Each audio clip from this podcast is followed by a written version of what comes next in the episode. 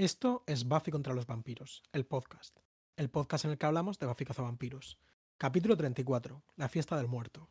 Yo soy Marcelo. Y yo soy Noah. Y en este episodio hablamos del club de lectura de Oprah Winfrey, Máscaras Africanas y Oingo Boingo.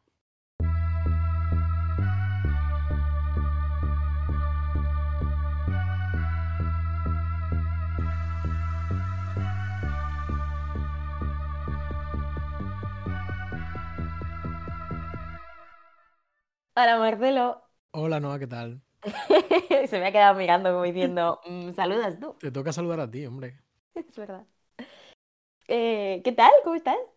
Bien, bien. He estado, bueno, ya cuando salga este podcast, eh, quizás tenga el teórico de conducir aprobado. ¿Lo hiciste Eh, ya?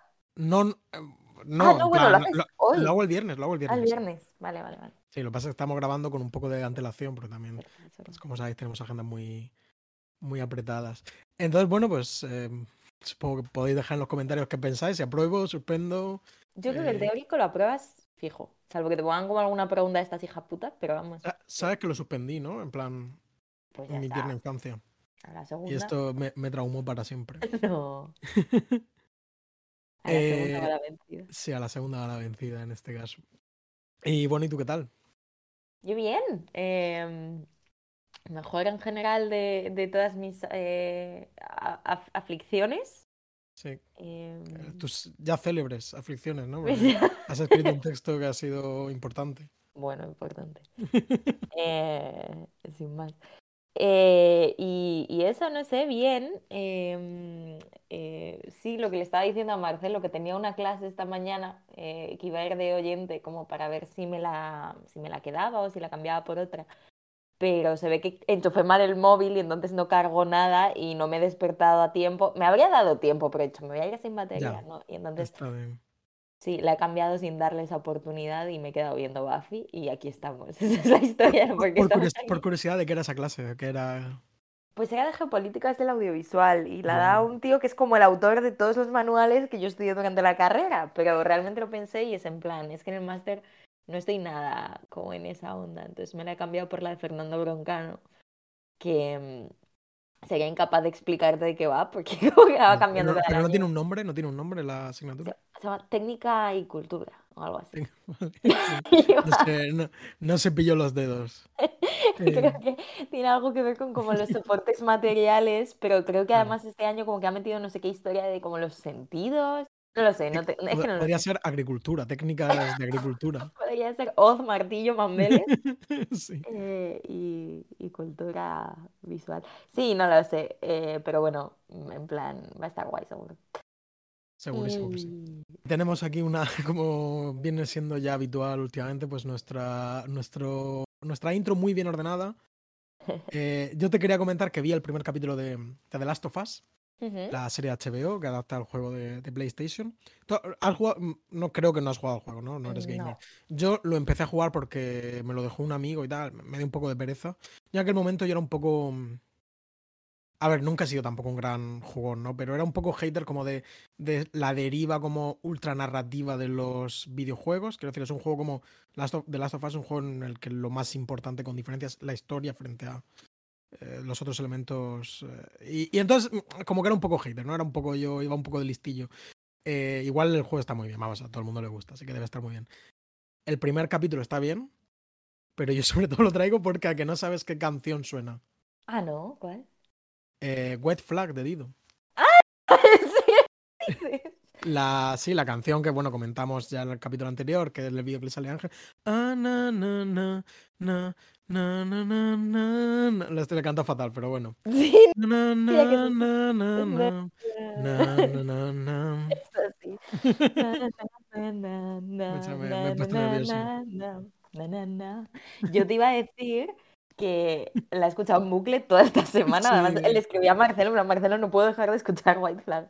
Bueno, pues una buena canción. Espero que la pongas al final de este episodio. Hay, bueno, luego lo, lo discutimos. Y Vale. bueno, siguiendo el orden del día, que no he- que es eh, que bueno, que, que estoy leyendo una cosa de, de vampiros. He empezado a leer una cosa de vampiros. ¿Vale? ¿Qué cosa? Un, eh, un manga que se llama Happiness, que lo vi en la tienda y me llamó la atención la portada. Mira, la portada está, no sé si la verás. Uh, guapísima. Está guapilla, la Eh, verdad. os la describo para quien no está mirando en este momento. Es una chica con eh, sangre en la boca. Sí, una- un primer plano eh, de un rostro bastante pálido de una joven que quizás sea adolescente, Se te da Eh, mejor que a mí la audiodescripción. con- con bastante sangre en la boca. Bueno, es un manga eh, de Shuzo Shimi. creo que son 10 tomillos de estos y la verdad que me he leído el primero, está, está chulo. En plan, tampoco nada muy loco de momento. Em, sí que he mirado, a mí no me sonaba de nada. He mirado en internet y, y parece que, está, que luego mejora mucho, que está muy bien, de verdad. Pero bueno, yo ya si eso, si me la termino, pues ya haré, haré update. Pues súper bien. Eh, yo te iba a decir que de The Last of Us el capítulo que tiene loca al personal es el tercero, ¿no? Em, Sí, sí, ya te digo, yo estoy, en plan, el primero está bien, tampoco me motiva mucho, pero igual intento agu- aguantar un poquillo. Pero vamos, que es verdad que está bien, ¿eh? que no tengo nada malo que decir, ¿no? eh, algo que quizás no sabías es que nuestra querida amiga Irene tiene un podcast de The Last of Us, o al menos participa en el podcast de The Last of Us de su compañero de piso Matías. Pu- Pues, la cosa es que ahora que me, quiero decir, me acuerdo que lo vi, pues lo tengo que escucharlo. Eh, No, el podcast Comparen de las topas. Pasa una cosa que yo siento que me va a echar para atrás, es que yo creo que aquí en el podcast no lo, no lo comenté, pero me estuve leyendo como en un empacho brutal todos los cómics de Walking Dead, eh, de los Ujú, muertos sí, vivientes. eso lo sé. Mm. que es una clara, muy clara inspiración de, de The Last of Us. Incluso vi que, era, que es anterior todavía a la carretera de Cormac McCarthy, así que no creo que Cormac McCarthy lea cómics, pero, pero, pero como que Last of Us bebe mucho de estas dos fuentes, creo yo. Entonces siento que me va, como que lo tengo ya visto, pero igual no, no, y además ahora no son zombies, son como esporas, que está guapo, ¿eh? el efecto visual de, de los hongos. Está apropiado, ¿no? Para este capítulo en el que vamos a hablar de, Sí, es que además, es que además claro, viene a cuenta un poco porque este es el capítulo de, los de los zombies. Sí, de los zombies, que además tengo la sensación de que tampoco hemos hecho mucho research de cosas de zombies eh, en general, como que no... Bueno, yo, bueno, ah, lo- luego comentamos un Luego poco. se ve, Sí. vale, sin ningún Algo sé, ¿no? Algo sabemos.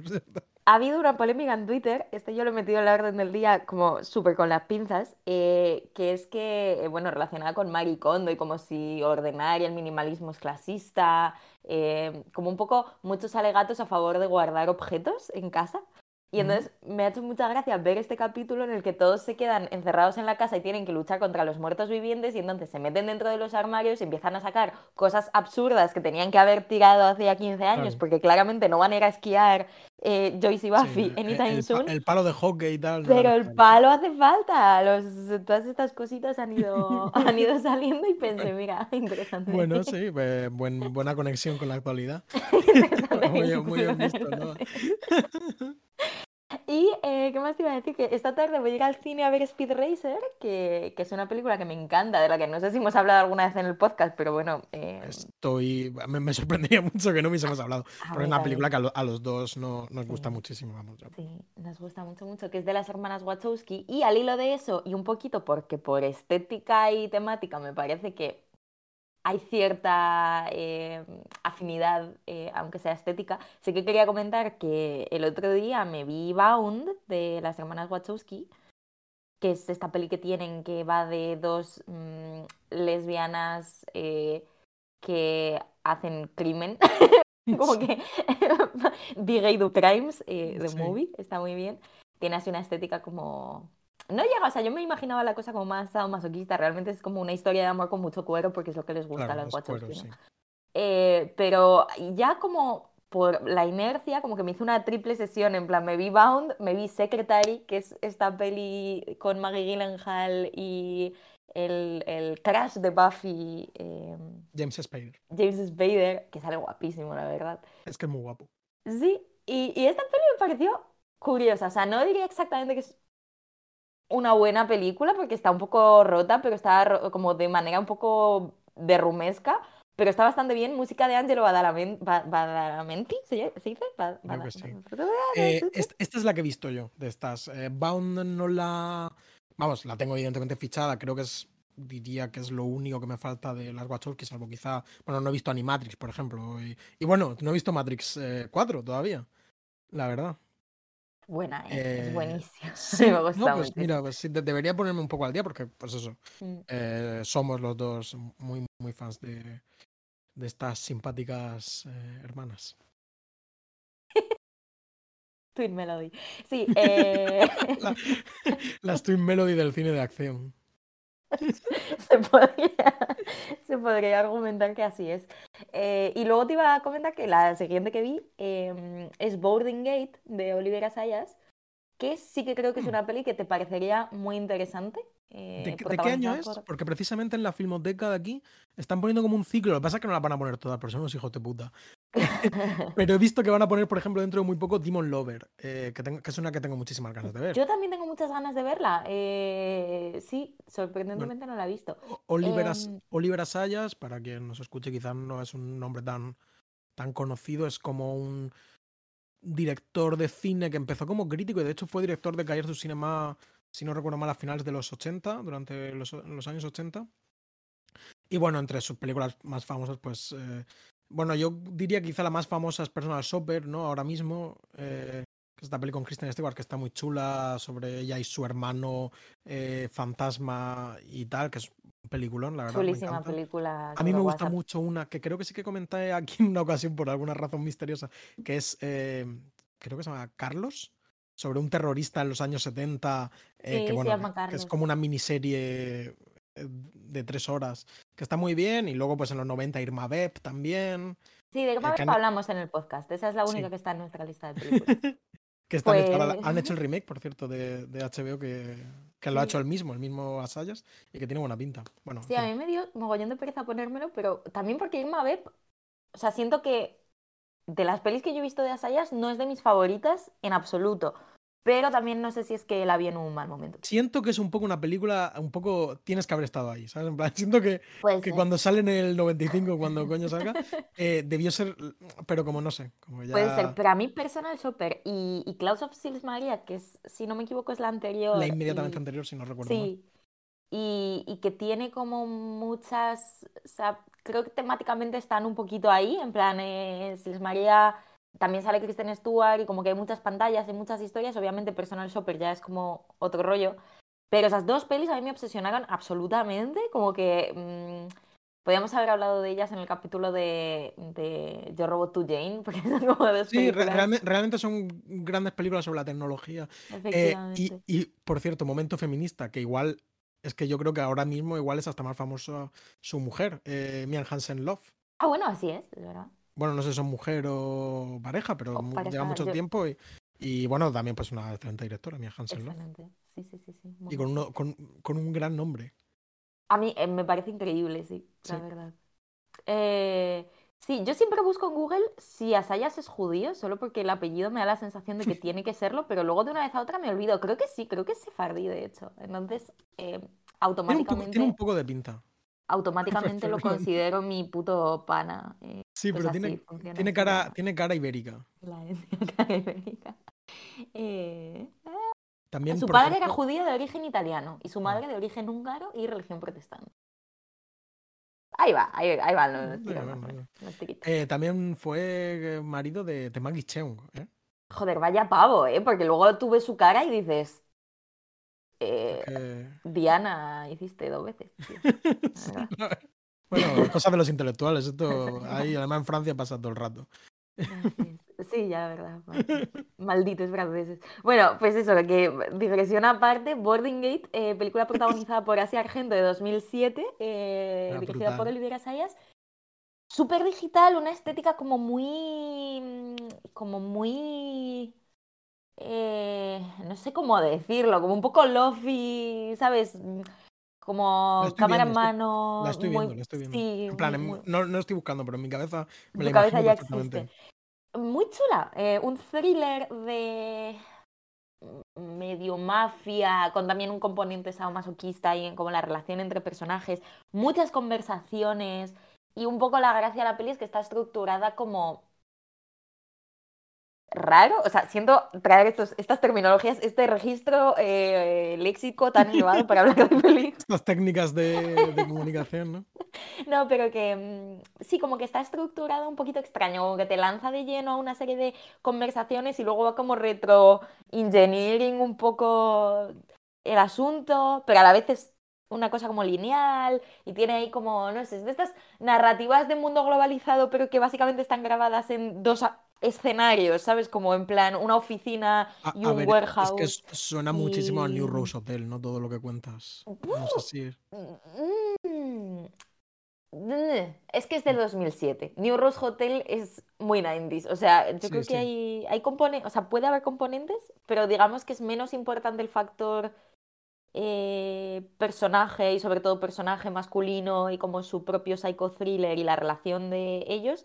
Y es como casi más importante eh, la trama y un poco qué le pasa a esta tía y como por qué Mm. está irrumpiendo de esa manera. O sea, creo que quitando hacia Argento tampoco son películas tan parecidas. Ya, sí, pero igual me, me deja llevar por el primer, por el primer comentario. Pero bueno, sí te sumergen de, de una manera. O sea, está, está muy bien. New Rose Hotel, otra película que Vale. recomendamos muchísimo. Increíble Bueno, película pues de entonces, Ferrara. eh, bueno, añadiendo películas a la lista de Letterboxd, que no lo comentamos, eh, pero por si no leéis la excelente newsletter que, que redacta semanalmente, bueno, pues tenemos ahora una, no, hizo una, una lista de Letterboxd con todas las películas que comentamos, que es bastante surrealista y que, que yo creo que na- en algún momento tendríamos que, igual para cuando terminemos, ¿no? La persona que haya visto porcentaje mayor, porque tiene mérito, ¿eh? No puede ser una persona increíblemente cinéfila y saber muchísimo de cine y haber visto, pues yo qué sé, el 20%, ¿sabes? ¿No? Porque mencionamos una cantidad de Nosotros no hemos visto. Creo que alrededor del 50 hemos visto, ¿no? Como... Voy a mirarlo. Eh, bueno, pues eso, pues que, que ahí tenemos una lista de Letterboxd, pero si tenéis curiosidad y os quedáis un poco que no habéis pillado el nombre de una peli o algo, pues ahí está. Claro, claro, ahí tenéis todas. Y, o si un día tenéis una tarde así boba y decís, no Claro. sé qué ver, el problema es que no son todo recomendaciones, ¿no? Algunas Claro, no todas, no todas son buenas, pero todas eh, pertenecen a- al universo Buffy Cazavampiros. de- He visto exactamente el 50%, 115 de 230. Vale, yo he visto el 51%, Ojo, 119. Te gano. es más cinéfilo que yo. Sí, te gano en gana. cinefilia. Cuando Bueno, meta Boarding Gate, quizá vuelva a coger. No, claro, la claro, ahora ganas tú, claro. Creo que podemos enlazar ya con que vamos a leer algunos comentarios que tenemos en, en Evox y en, y en Twitter. Eh, bueno, pues porque está bien, ¿no? Eh, porque es que hay un comentario en el capítulo de la bruja, nos hicieron un comentario, es decir, el, si no recordáis, el tercer episodio de la primera temporada, hace- lo que parecen siglos, ¿no? Sí, Pero hace menos de un año. escuchaba un poquito regular. Dice, muy chulo, muchas gracias por grabarlo. Pues muchas gracias, Anónimo es la persona, pues, Anónimo, muchas gracias. Os faltó comenzar o comentar que Oz, creo que en la temporada 2, comenta que la figura parece que te sigue con los ojos. Pues no sé si fue un olvido o no, pero yo creo que en cualquier caso un olvido afortunado, porque ya hablar de intentar, no sé, como que tampoco hacía falta entrar en eso. Por la posibilidad Luego de spoilers. cuando, claro, Creo que- luego en el capítulo en el que Oz Lo hace hace, sí que lo dijimos. sí que lo comentamos. Claro, Sí. sí, sí. Ah, digo yo, no sé, igual. Eh, corríjanos si nos equivocamos, ¿no? Pero- No, creo que sí. Yo tengo otro comentario que, que me hizo Dani, eh, que El- lo conoceréis el del alter- capítulo anterior. El alter, el alter podcastero. Sí, exactamente. Em, que me dijo, porque él vive en Estados Unidos, y me dijo que Anda. escuchando el capítulo de la bruja, eh, efectivamente, porque además él vivió, o sea, lleva ya varios años allí, ahora curra, pero ha, tenido oportunidad de más o menos experimentar como cierta, sobre todo a través de su hermano, que sí que acabó el instituto allí y tal, pues un poco este rollo de los, la prom y todas esas cosas, y me Sí. dijo que la, la pregunta que nos hacíamos nosotros durante el tercer episodio, que era, ¿realmente es así Estados Unidos? o se están ciclando muchísimo y todo este rollo de las animadoras que hacen mm, acrobacias brutales, pues ha visto amplificado por, por simplemente cultura visual norteamericana. No, no, dice que literalmente es así, que quizás se haya visto como pues eso amplificado y retroalimentado por eso, pero que desde luego en Claro. su experiencia eh, Estados Unidos está bien representada en la serie de Buffy Cazavampiros. Fíjate. Sí. Pues sí, a mí me suena que, que también conozco a alguien que, que pasó algún curso y me, y me había dicho pues lo mismo, ¿no? En que sí, que efectivamente esta segregación eh, social eh, súper fuerte. Es verdad, lo que, lo que yo creo que nos preguntamos es hasta qué punto era natural así o simplemente es como un- se refuerza por la misma por la misma narrativa de- del cine y de la televisión. Pero, pero bueno, pues muy interesante, un apunte muy interesante. pues sí. Eh, luego también nos comentó Juan Pérez en el Becoming Part 1, Part 2, que este, la verdad que se me olvidó. Se me olvidó leerlo en el capítulo anterior, pero bueno, dice enhorabuena por el podcast. Me gusta mucho recordar esta serie tan buena. No sé si conocéis esta página sobre Buffy, creo que os puede ayudar mucho. Y nos pone un link que, por lo menos a mí el link no me tiraba, eh, pero hay otro link que sí que me ha tirado, entonces, que es de una web que se llama Critically Touched, en plan, Ujú. tocar... Tocado rozados, críticamente. rozados críticamente o tocados críticamente, sí.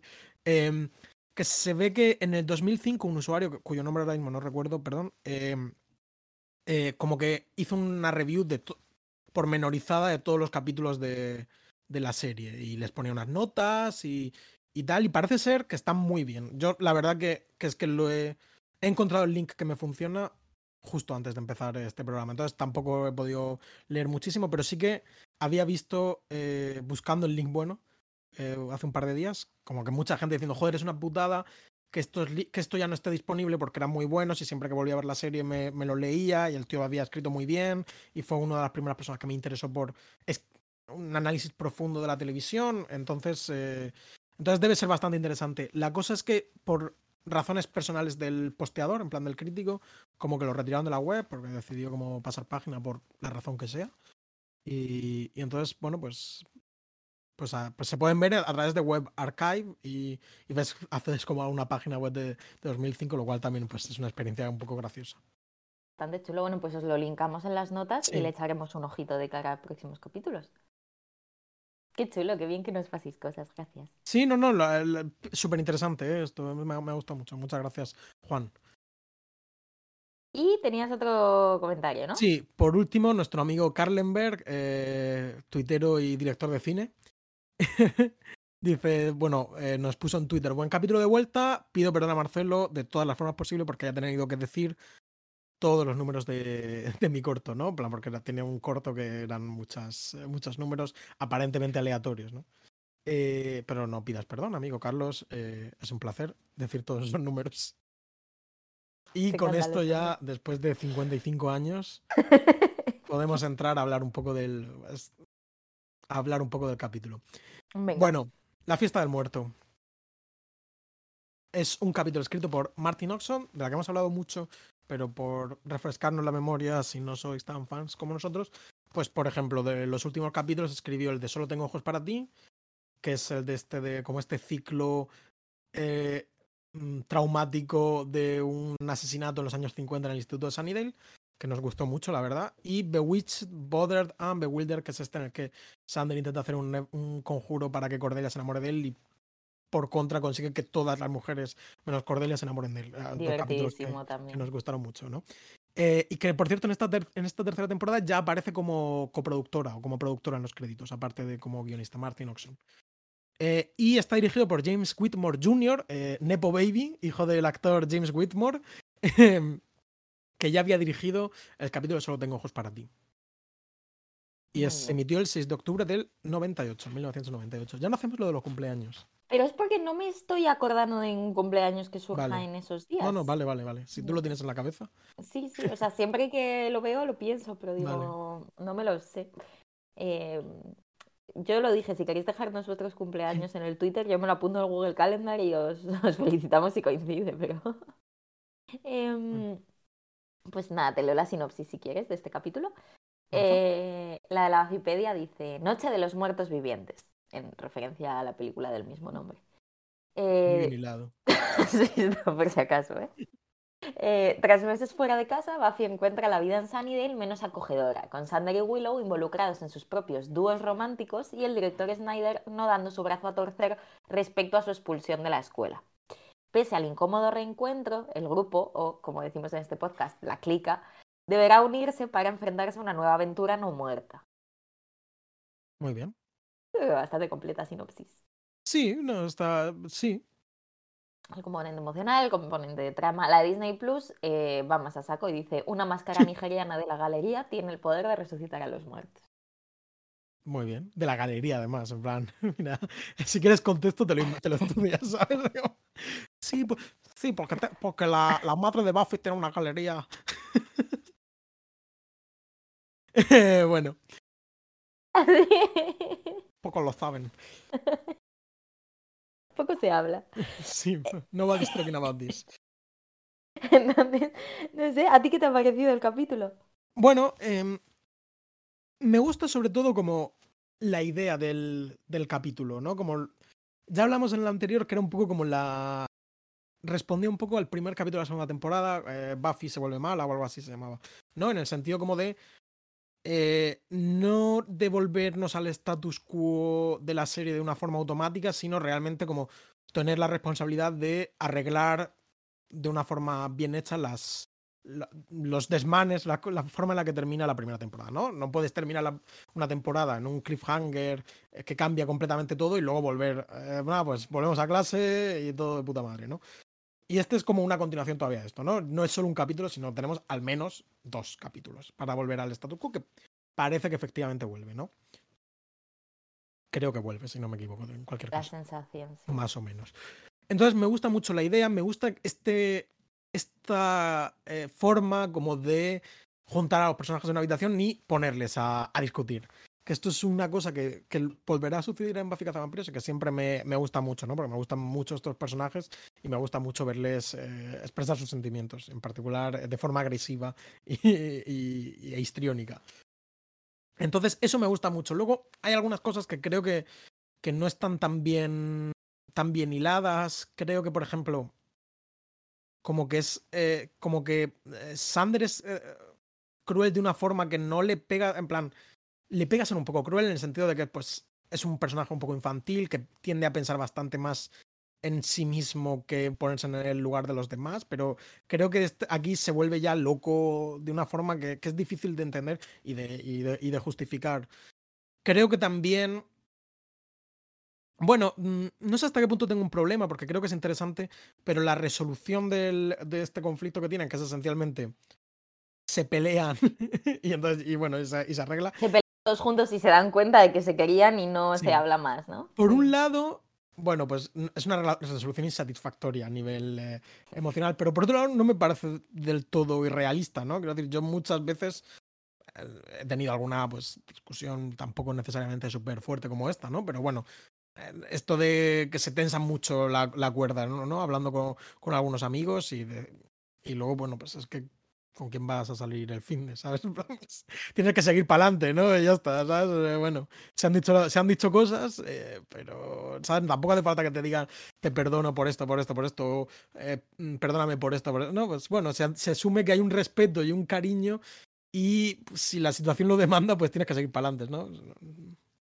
Yo tenía justo apuntado al respecto de esto, que bueno, lo pensaba hablar al final, pero yo creo que lo podemos hablar directamente, ¿no?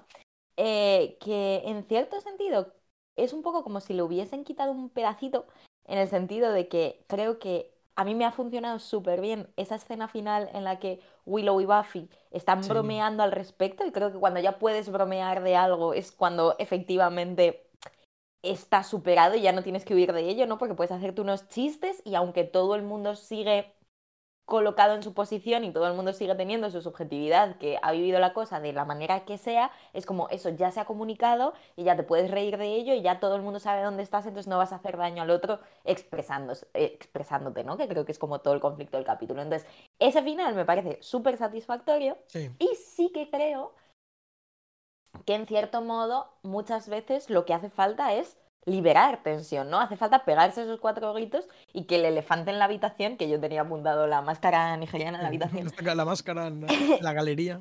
claro, que se ha desactivado, ¿no? Entonces, eh, creo que sí que hay una relación entre esas dos cosas, pero yo creo que en algún momento, porque nosotros llegamos a esa conversación de Willow y Buffy un poco in media res, pues sí que creo que en algún momento tiene que haber, que es lo que no vemos, esa pequeña tentativa de, vale, ya nos hemos dado un abrazo porque ya no estamos enfadadas, ya hemos dicho lo que sentíamos, ya hemos entendido lo que sentía la otra, pero creo que hay una parte de, eh, pues quizá un poquito más patosa de retomar la comunicación, que es justo el cachito que no nos dan porque pues no se considera tan necesario que veamos, ¿no? Pero que creo que queda bien señalado por esa escena del final que sí, es, sí, es verdad que ese final, ¿no? Lo de, en ese sentido queda todo como muy claro, ¿no? Como mm. está todo bien, ¿no? No, no solo bromean, sino que además eh, se trolean, ¿sabes?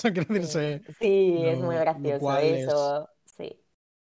Sí, yo me he identificado mucho con esa escena. Muy bonito. Eh, por lo demás, pues el capítulo creo que, que tiene, bueno, pues sus cosillas graciosas, las actuaciones pues están muy bien, ¿no? En este capítulo que es un poco emocional, eh, creo que están todos a la, a la altura de lo requerido. Sobre todo Willow. Willow está Willow está perfecta. Yo creo que Willow está genial, Buffy está súper bien, o sea, ese momento en el que pierde completamente el Sí. control y se pone a llorar y no sabe lo que quiere y está como súper afligida, me ha parecido increíble. Me gusta mucho cómo actúa Sarah Michelle Gellar porque no sobreactúa en absoluto y lo hace todo No. súper bien y comunica súper bien. Es que Sí, es- sí, no, no, e- ella es muy buena. Estaba pensando que Joyce es la que me parece un poco pasada de, pasada, pasadica de, pero bueno. Yo te iba a decir que tanto Joyce como Sander están un poco out of character. No sé si porque no actúan del todo bien o porque no reaccionan del todo en línea con lo que esperamos del personaje. Aunque sí que te iba a decir que Sander lleva como tres capítulos siendo un poco hijo puta, no es solo, no es solo hoy. O sea, ya al final de la última. No sé, como que Sí. está un poco subidito y un poco Está juzgón de raro, más. sí. Sí. Eh, Y- Bueno, no sé, a mí al final de la última no lo sentía fuera de personaje, en plan. No, ya, ya, ya, ya. eh, lo podíamos, quiero decir, es, es- son cosas diferentes. Yo aquí. Sí, pero que me da la sensación de que están escalándolo de esa forma. O sea, como que Sí, creo sí, que. decir, yo, yo cuando vi el capítulo pensé claramente Martin Orson quiere que nos esté, que nos caiga mal en este capítulo, que nos caiga mal. No frente a Willow, que es, o incluso Joyce, que son personajes a los que debemos entender. Sí. Mm, Sander es la, la persona que no está reaccionando de ninguna forma bien a esto y tiene que ser el malo, ¿no? El, eh, de este Sí. capítulo. Por encima, por ejemplo, de Cordelia, que suele ser la que ocupa este papel de la mala, que es la única como que parece realmente como querer eh, entender a Buffy, Sí. aunque, bueno, pues no de la forma más amable, pero es la única que parece querer de- empatizar con ella de una forma directa. Sí, eh, yo iba a comentar que también hay otro tema que se ve sobre todo aquí. Eh, bueno, para empezar, esa medio quejita, ¿no? que teníamos en el capítulo anterior, que, que era que quizá habría funcionado más y habría sido más potente si solo hubiésemos estado con Buffy. Bueno, pues claramente ver un poquito qué forma habían tenido los últimos meses para el resto del grupo facilita que tengamos este capítulo en el que simplemente se, se dirime el problema. Em, pero también que Willow ha crecido mucho este verano y a Willow le han pasado muchas cosas y ha habido un salto de madurez en Willow que también se va a traducir, creo, en un salto en la importancia que tiene Willow en la serie y en como toda su entidad como personaje y tal, que creo que está muy bien demostrado en este capítulo en el que aparte de que ha cambiado un poquito de look y está como se la ve más mayor, ya viste menos, eh, Yo la no viste sé- menos su madre. No sé si lo comenté, pero quiero decir, creo que una de las eh, diferencias estéticas principales entre esta temporada y la anterior es sobre todo que están todos mucho más guapos. En plan, Sí. creo que están guapísimos. Puede ser, sí. A mí Buffy es que me parece que ya estaba muy guapa antes, Bueno, pero entonces sí, pero Buffy por lo ejemplo, siento más eh, un cambio de look, pero el- Sander el de ha crecido muchísimo y Willow absoluto glow up, sí.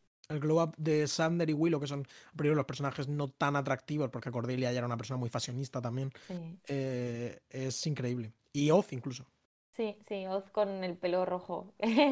por fin. Por fin, como los personajes de, de las series de dibujos animados, ¿no? Si son novios tienen que tener el pelo del mismo color para que lo reconozcas a, a par.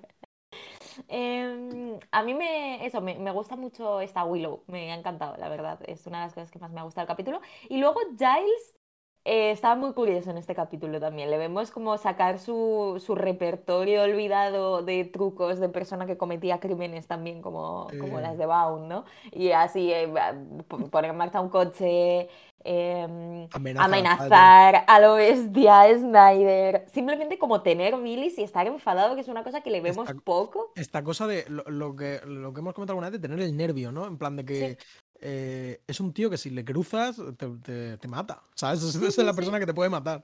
Sí, sí, sí. Y me gusta mucho cómo le sale la americanofobia, esa cuando en el Sí. coche ahí, bra, máscaras nigerianas, americanos. Resucita a los No, muertos, es muy Eh, bonito. no, tal. eh, los británicos no, no han robado nada Eh, a sí. los pueblos colonizados, ve. Que sobre ese tema de la guerra cultural, a mí me ha parecido que es un capítulo que los chistes funcionan muy bien, o sea, tiene como muchos chistes muy sólidos que me, me van, me funcionan en general. ¿Qué problema tienen con el queso brie? Se meten con el olor del queso brie, pero si ni siquiera, o sea, es como el queso más inocente del mundo de los quesos europeos, o sea, putos americanos, simplemente. Creo que o sea. simplemente es como lo único que. El, nom- el nombre que puedes decir que significa queso. Y que no es cheddar, amarillo. Exactamente. y, que, y que se entiende, ¿no? En plan, entiendes el concepto, Ya. vale, es un queso, ¿no? A mí una de estas cosas de shock cultural que siempre me han hecho sentir como muy lejana de los americanos, como, como entidad. Yo no soy una persona a la que le guste particularmente el queso, justo el brie sí que me gusta, quizá por eso me, me excede un poco, ¿no? Que sea un manchego de vez en cuando tal, porque yo soy muy poco de queso, hay un montón de queso que no me gusta. Pero esta cosa asquerosa del palo de queso que comen los americanos a veces en las series, los palos de queso, que son como palitos de cangrejo, pero de queso. ¿Qué es eso? el, el queso este asqueroso que tienen como el mac and cheese, ¿no? Que, que no A mí el mac and cheese me gusta, yo tengo que reconocer que... Pues no tienen nada que ver con macarrones con Ah, bueno. tomatico y un poquito de queso tal. Es otra cosa, ¿no? Y a mí, me- a mí me, personalmente me parece que no está bueno. Sí. eh, desde el respeto. A mí sí me gusta, pero porque no sabe a nada. Es que a mí el queso que no sabe a nada en general me gusta, pero sin más, bueno, sin más. Em, aunque bueno, vamos a hablar que hay cierto, hay cierto componente eh, cultural y racial de nuevo en este capítulo que Sí. se- Muy. Es, bueno, es que en este caso, en este capítulo, eh, yo creo que además, casi por primera vez, nunca ha tenido menos importancia el, el monstruo o el malo que en este capítulo, ¿no? En plan, sabemos desde el principio que esa máscara no puede ser buena porque hay que verla, ¿no? Eh, se resuelve muy fácilmente, eh, muy- de una forma muy limpia, además, ¿no? Es, eh, Sí. Y es como. Están pasando otras cosas tan importantes alrededor y es como esto, bueno. Y me gusta que se subraya incluso su, su insignificancia, ¿no? Cuando Joyce le dice otro día en la oficina y es como, no, no, no, esto no es absolutamente nada. Ah, no, pensaba que ibas a decir que te, parecía que te gustaba cómo lo dejaban tan claro su valor metafórico de no puedes enterrar las cosas. Ah, bueno, No puedes enterrar las cosas y obviamente. olvidarte, ¿no? En plan, Martin Oxon dijo, eh, conozco a escritores que usan el subtexto y, son cobardes. Sí, sí, totalmente, totalmente.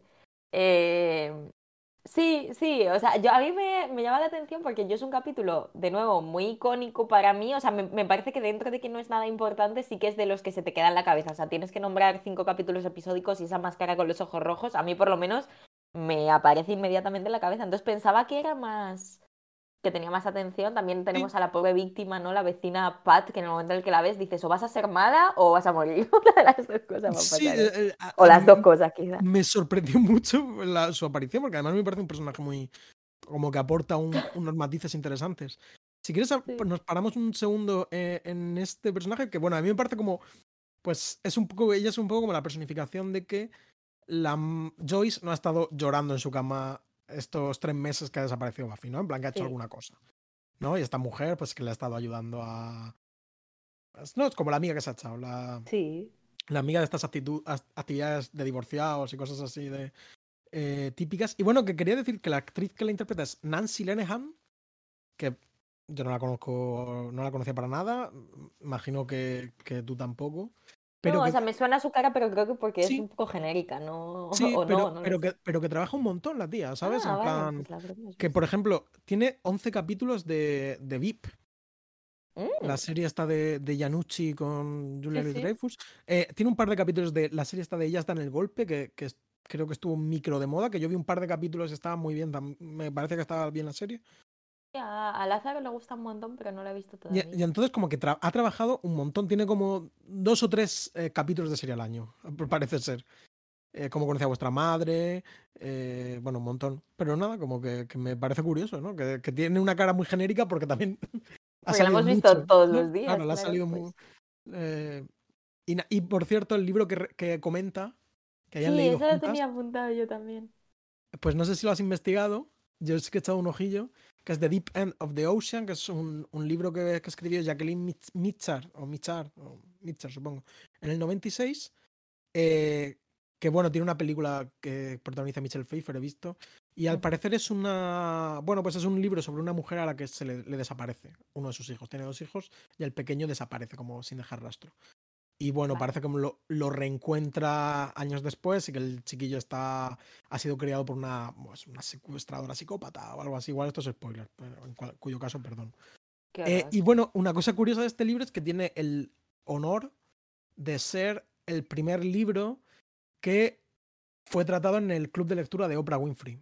En, en el mismo Ah. 1996, ella quizás sepáis que bueno, pues esta presentadora no asimilable a la Ana Rosa española, por así decirlo, pues tenía un club de lectura y cada mes eh, o cada dos meses comentaban un libro y bueno, esto era como lo mejor que te podía pasar eh, como editor o como escritor, porque esto pues se vendía muchísimo, es una presentadora ultra popular y el primer libro que, que, que inauguró esta lista fue The Deep End of the Ocean. Pues supongo que teniendo en cuenta que esto sale dos años después, será una referencia más o menos directa, ¿no? A como libros que leen a más de casa en un club de lectura. Claro, y, y en particular un libro sobre una madre cuyo hijo desaparece. claro, supuesto. claro. Pero sí, pero que, era, que no es. Eh, que no es la típica referencia tampoco listilla que dices, ¿cómo van a leer esto en el club de lectura de suburbano de San Miguel? Sino que debía ser un bestseller fuerte. Muy bien. Pues muy, muy, muy bien. Porque de hecho la película es del 99, que es decir, se estrena muy poco después de este capítulo. Estaba, Debía estar todavía un poco relevante. La estaba metiendo en la lista de letteros, me voy quitando trabajo. vamos ahí. Em, vamos ahí. Eh, yo sí que te cuento un poquito de las máscaras nigerianas, dentro de que es algo absolutamente anecdótico, pero... Sí, pero bueno, algo, de algo que hablar, ¿no? Sí, como siempre que se inventan un monstruo como para... O sea, siempre que se inventan un nombre para el monstruo mm, de la semana, pues eh, lo buscamos para ver si tiene algún fuste. En este caso no lo tiene, en plan Obumo Bani, todas las referencias que aparecen son de, son de Buffy. Y mm, me da la sensación de que aquí básicamente han mezclado dos conceptos que no tienen nada que ver ni geográfica ni culturalmente. Obviamente me puedo mm, me puedo confundir porque todo mi, todas mis fuentes son eh, Google Arts and Culture y la Wikipedia, ¿no? Pero eh, básicamente por un eh, lado está. Pero bueno, quien, quiera corregirte, que, que poste su grado universitario, ¿sabes? En plan, que no, que no. Así es. Que no vaya tampoco de listo, ¿sabes? Así es, así es. Em, eh, por un lado, eh, está Marcelo bebiendo solán de cabras, que, que, es algo como por lo que... In character, ¿no? Es... In character. hablando de esto, perdón, simplemente, el, otro día canté en Elche, ¿no? Y eh, bueno, luego por la calle como que conocí a una, a una fan, no voy a decir su identidad por si acaso le, le molesta, pero vi que su Instagram es, bueno, es, su arroba es, si no me equivoco, su nombre de Vampire Slayer y ponía como eh, tal. Bueno, en su biografía dejaba muy claro que era muy fan de Buffy, ¿no? Entonces, mm, como no me dio tiempo a interactuar con ella de una forma, no sabía que era tan fan de Buffy, ¿no? Cuando el momento de la interactuación, no le hablé del podcast. no sé si ni siquiera si lo sabe que existe, pero bueno, que, que si es así, pues un saludo y un placer y, y ya está. A la persona, ¿no? A la, a la fan de Buffy que... que, si no, eh, que esperamos también. Claro, ¿no? En plan, amiga, date cuenta. No, es una broma. Eh, un saludo, un beso y espero que nos escuches. Em, entonces, nada, yo creo que básicamente han hecho un trasunto entre eh, esto de las máscaras africanas, en este caso dicen que es una máscara nigeriana, ¿no? Que, bueno, que sí que es verdad que pues, en diferentes culturas eh, nativas africanas y en algunos países asiáticos, al parecer, como Camboya y Laos, pues estas máscaras desempeñan un papel como muy importante en varios ritos, en general en relación con ceremonias funerarias, perdón, pero no solo. Y en general las máscaras pues, son como asunto de buen rollo, ¿no? Como que se crean para conectar y comunicarse con el mundo de los espíritus, que pues, es importante para, para, la vida y tienen un rol importante en general en, en, diferentes momentos y situaciones y pues se utilizaba tanto como pues para pedir buenas cosechas, como para ceremonias Mm, no sé, de diferentes tipos, ¿no? Pero sí que es interesante que em, estas máscaras, bueno, primero, eso, qué buen rollo, ¿no? O sea, como eh, dentro de que son diferentes en función de materiales disponibles y creencias específicas y tal, eh, se, se hacían para celebrar la vida y la muerte. Y cada máscara sí que representa un espíritu específico, que a veces son de dioses, pero también como figuras míticas o incluso animales, ¿no? Como diferentes espíritus y esto sí que es interesante, se cree que el que se las pone se convierte o pasa a encarnar dicho espíritu. Entonces deja de ser el mismo y pasa a ser eh, pues la personificación de, estas, de estas deidades o de estos seres. Entonces, bueno, pues eso, las máscaras son esta especie de, mediadores entre mundo espiritual y mundo material. Y em, en época colonial, aparentemente, como tenía un valor social y ritual tan grande, pues los misioneros las, las destruyeron a tope y las persiguieron y tal. Mm. Y a día de hoy entiendo, porque a partir de 1990, por una resolución de la UNESCO, se prohibió sacar eh, las máscaras auténticas de África. Entonces, en principio, mm, pues Joyce puede estar eh, involucrada en cierta actividad criminal al colgar en su, en su habitación esta, esta máscara y por otro. La han engañado, puede ser que haya adquirido unas falsificaciones. Yo no creo que ella activamente haya deseado. Eh, imaginas? Eh, durante estos tres meses ella ha visitado Nigeria y ha estado desolando culturalmente el país. a ver, ella dice en este capítulo: No soy perfecta. sí, no, no. después de echar a su hija de casa, dice: Bueno, a ver, a ver qué hago. A ver, voy a, voy a ver a quién más le puedo Eh, bueno, y el- la cuestión es que yo creo que esto lo han mezclado con todo el tema del mal de ojo, del que supuestamente han sacado tanto el nombre como pues esta idea de que te haga daño solo con mirarte.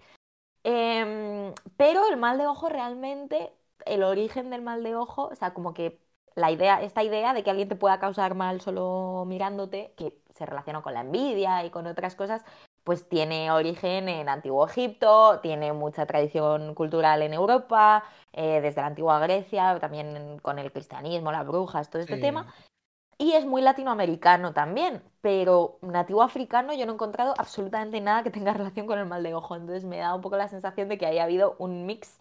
Bueno, Eh, dime. Yo es que la relación con el mal de ojo tampoco la termino de, de ver en este caso, en el senti- solo en el sentido de, de que cuando te, que, que el poder de esta máscara reside en sus ojos, pero no te y que se llama literalmente, o sea, cuando Bueno, sí, dicen la traducción del Es verdad, nombre, verdad, sí. se traduce básicamente como mal de ojo, que obviamente no es el mal de ojo como con inquina. Pero bueno, también yo sí que creo que dentro de este rollo de las metáforas, ¿no? Esta como Puede ser. A ver, cosa de... sí. Sí, como este resentimiento y como esta tensión que hay en el ambiente, ¿no? Lo de me cargo la máscara y de alguna manera se clarifica todo el ambiente. Yo creo que simbólicamente algo hay, pero Puede bueno, es un poco, es un poco esotérico todo esto. Tam- también lo mezclan, por supuesto, con, bueno, pues con el tema zombie, ¿no? Que, que es Claro. eh, en mi, típicamente, por lo menos hasta donde yo sé, que tampoco, como hemos dicho, no hemos es- estudiado esto para este capítulo, pero bueno, mi conocimiento popular es que procede, digamos, eh, es un rito africano, ¿no? Que eh, tiene, africano no, perdón, haitiano. Pues que como de los esclavos procedentes de, de África, ¿no? Entonces es como una especie de culto sincrético, pues como, pues sabemos, como relacionado con, con la santería y, Ujú. y esta clase de ideas.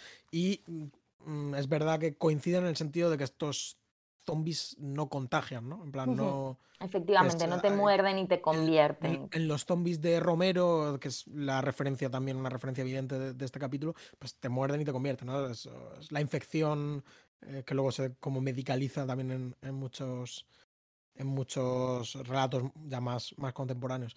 Sin embargo, en el original haitiano, que se puede ver, por ejemplo, la peli Anduve con un zombie, que está, no sé si la has visto, pero está muy bien.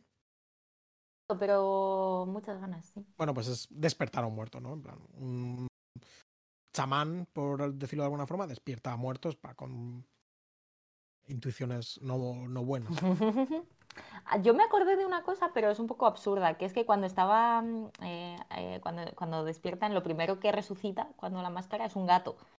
Sí. Y mm, en una peli de las que hablamos, que se llama Fish and Cat, que hablamos de ella en el capítulo que dedicamos al cine iraní, por alguna Ah, razón que ahora mismo no recuerdo, eh, investigando todo este tema, la tradición persa y tal, eh, como que sí que hay una correspondencia, parece ser, no está muy claro, pero como la peli se llama Fish and Cat, ¿no? Como que algo hay de los gatos, y aparentemente como que los gatos, y en concreto la mirada de los gatos, em, pues aparecía en muchas, en muchas pelis y en como otras formas de arte, de alguna manera también representando como el, el- el reino de los muertos y en general como a los espíritus de Sí. los muertos, como que eh, hay muchas pelis, por ejemplo, en Una chica camina sola a medianoche también hay un gato que parece ser que es un poco la en- reencarnación de la madre, como que hay un espíritu dentro del gato. Entonces, bueno, no sé, simplemente me ha hecho gracia que, que los gatos están especialmente conectados con la muerte en muchas tradiciones. eh, Yo pensé, es que yo en este caso, diferente. como fan residente de Stephen King, eh, os he fallado, pero no, no conozco Cementerio de Animales. En plan, yo pensé que debía, Mm, ven- ah, debía venir pues de ahí. Fijo, ¿no? fijo Porque que sí. entierran al gato y el gato. Entonces, mm, entiendo que tiene que venir por ahí, pero no ni he visto la peli ni, ni he leído el libro, que es, por cierto, el, como el que más me apetece en, el, en un futuro leer, Oh, porque dicen pues que está muy bien, pero podemos hacer club de lectura de, podemos hacer club de lectura. de Oye, esa, Cementerio esa de podría ser, esa podría ser un buena, una buena deriva. de Sí. este ¿no? Un club de lectura. No Sí. solo tenéis que ver un capítulo, sino que además ten- Que leeros un libro. Y otra referencia, que está, es que es muy pueril, pero es que la forma en la que tratan el tema también es muy pueril. Es la máscara, la peli de Jim Carrey. No, porque la tía, Yo, cuando, cuando coge la máscara y como que casi la máscara con su propia voluntad se le pone en la cara, sí, sí. eh, pensé en eso, que yo la verdad que también la peli de Jim Carrey hace, mi- im- imagino que millones medio de racista años. también, pero no, pero no la he visto. Seguro. creo que tiene que ver con, no, la máscara creo que es, en este caso es nórdica, ¿no? Puede ser. Creo que tiene que ver con Loki, el dios Ah, del, del troleo. El dios del troleo. Yo me acordé de, de Los Simpson, de la canción esta de A los monstruos no mirar. Cuando no pueden mirar a los monstruos porque, o sea, a la máscara porque Sí, les por eso, da un sí, flashazo claro. y, y les Vaya palazo le mete la. Uf, en toda la frente te quedas como a gustísimo, la verdad. Muy bueno, sí. Te quedas súper, súper a gusto. Em, bueno, teníamos como más temas así en plan em, como de profundidad, ¿no? De relacionado con la soledad de Buffy, como con esta distancia, con este tiempo que ha pasado, pero un poco, no sé, ¿tienes algo que decir?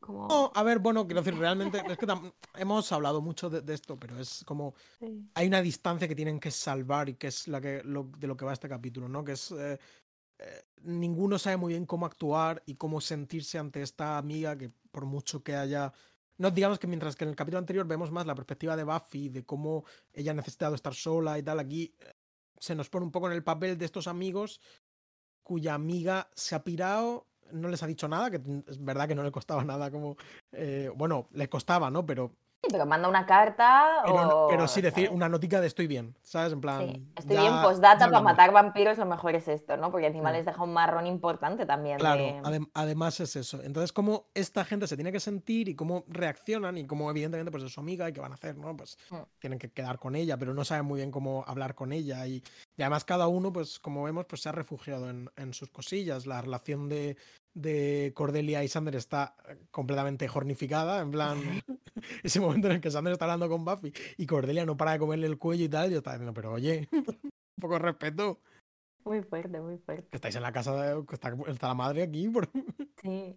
Que, Bueno, di, di, di, No, no, cuéntame, cuéntame. No, no, no, que me he acordado de en esto de la fiesta de la casa masificadísima en la que entra un grupo entero de música en la casa y tal, em, que le tronchan el cuello a uno los zombies nada más entrar y me ha parecido como violento, o sea, como que me ha sorprendido Sí, gratamente en plan de se ha muerto gente en esta fiesta, ¿eh? No, no, sí, sí, sí.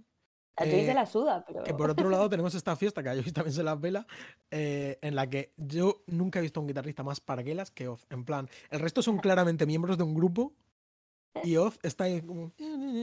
Bueno, en fin. Y Willow, ya por, por terminar, que, que antes se me ha olvidado comentarlo, que, que ha- se ha adentrado en la magia y que también está guay que la serie lo recoja porque también el final de la segunda temporada incluye a Willow haciendo una magia absolutamente poderosa de, de la que se suponía incapaz y como que incluso parece que llega a poseerle una divinidad que habla raro, ¿no? Sí, Eh, sí, sí. Entonces, bueno, como que esto continúa, ¿no? No- Los cabos creo que están bien cerrados, ¿no? Están como trabajando en esto. Y bueno, vuelve a aparecer Ángel en un sueño. Porque yo Vuelve creo que eso es, ya lo, eso es ya que va a hacer a partir de ahora. Creo yo, porque con esto de los sueños, eso.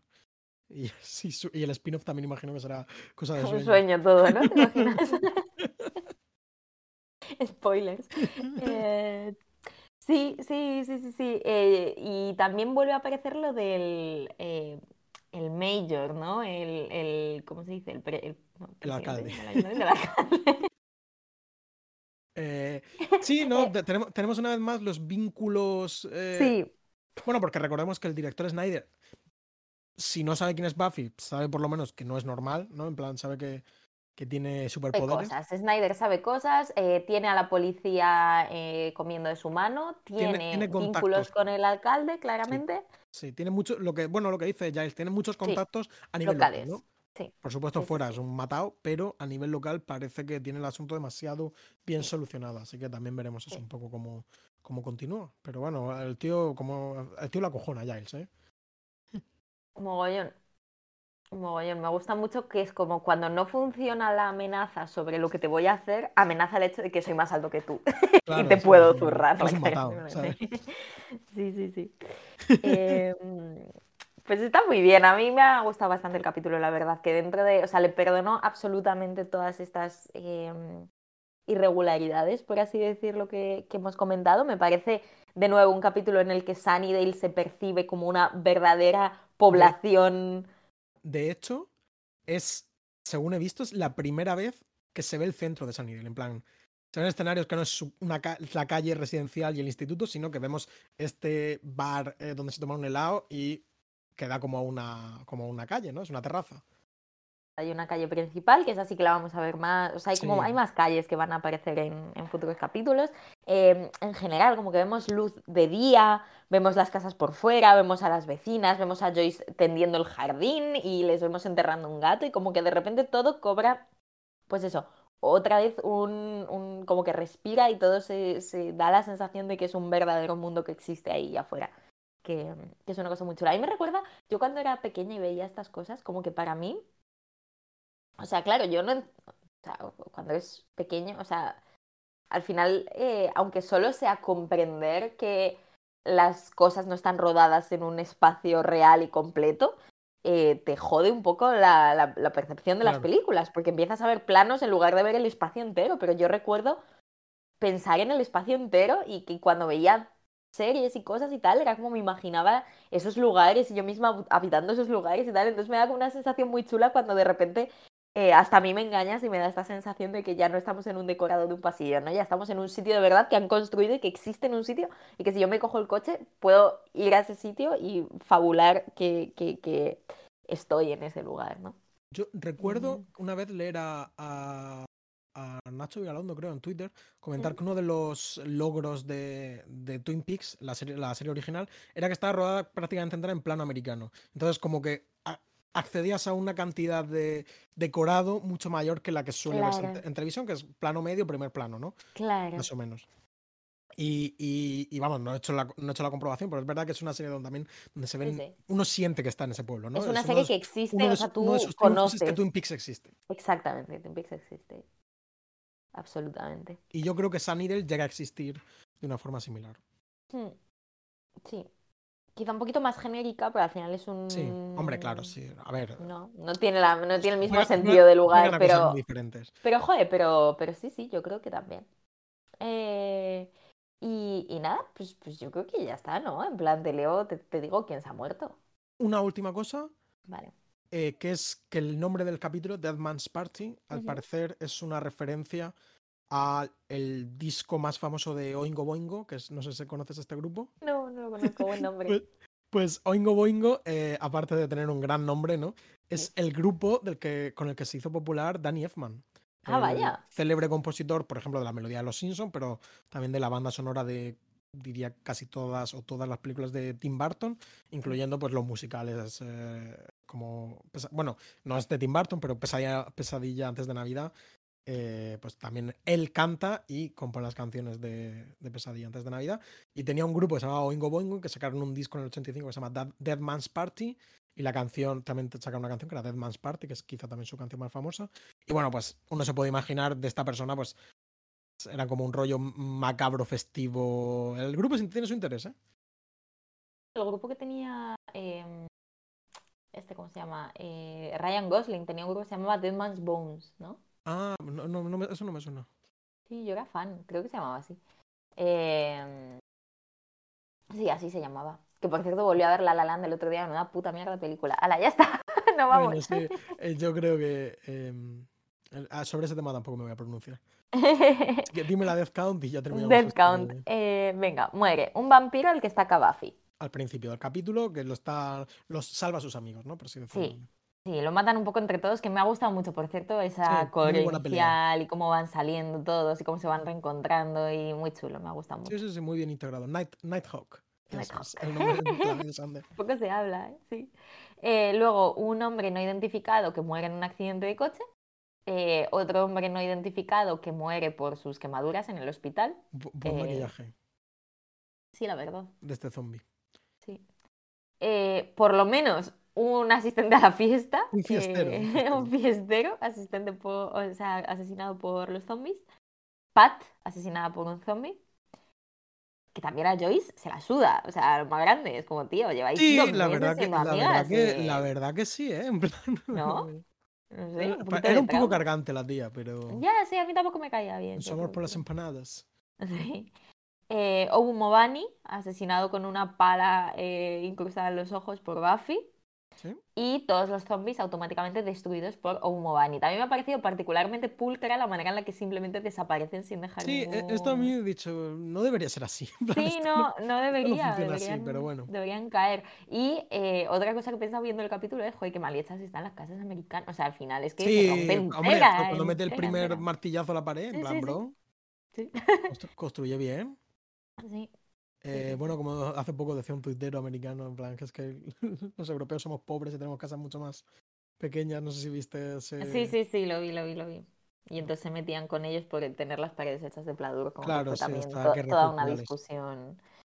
Em, pues nada, hasta el próximo capítulo. ¿Cuál nos toca el siguiente día? El siguiente capítulo se llama, en inglés, Faith, Hope and Tricks, lo cual eh, Lo cual da a entender que van a pasar cosas. Van a pasar cosas. Y quizás este status quo recuperado vuelva a saltar por los aires.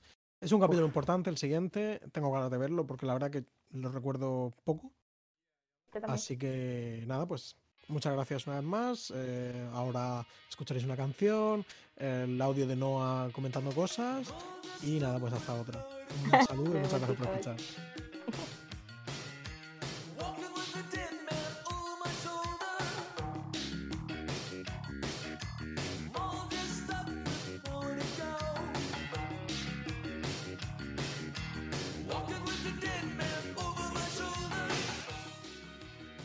Buffy contra los vampiros es un podcast de Marcelo García y Noa Benalal. Podéis escucharnos en iBox, Spotify y Apple y escribirnos lo que queráis en la cuenta de Twitter arroba Buffy Podcast. También hemos creado un blog en el que podéis consultar todas las notas de este episodio con imágenes, enlaces y material adicional y que podéis recibir por correo suscribiéndoos a buffypodcast.substack.com. Las imágenes y los logos son obra de Macarena Gil y nuestra sintonía macabra es una versión de Marcelo Criminal. Muchas gracias por escuchar y hasta la próxima.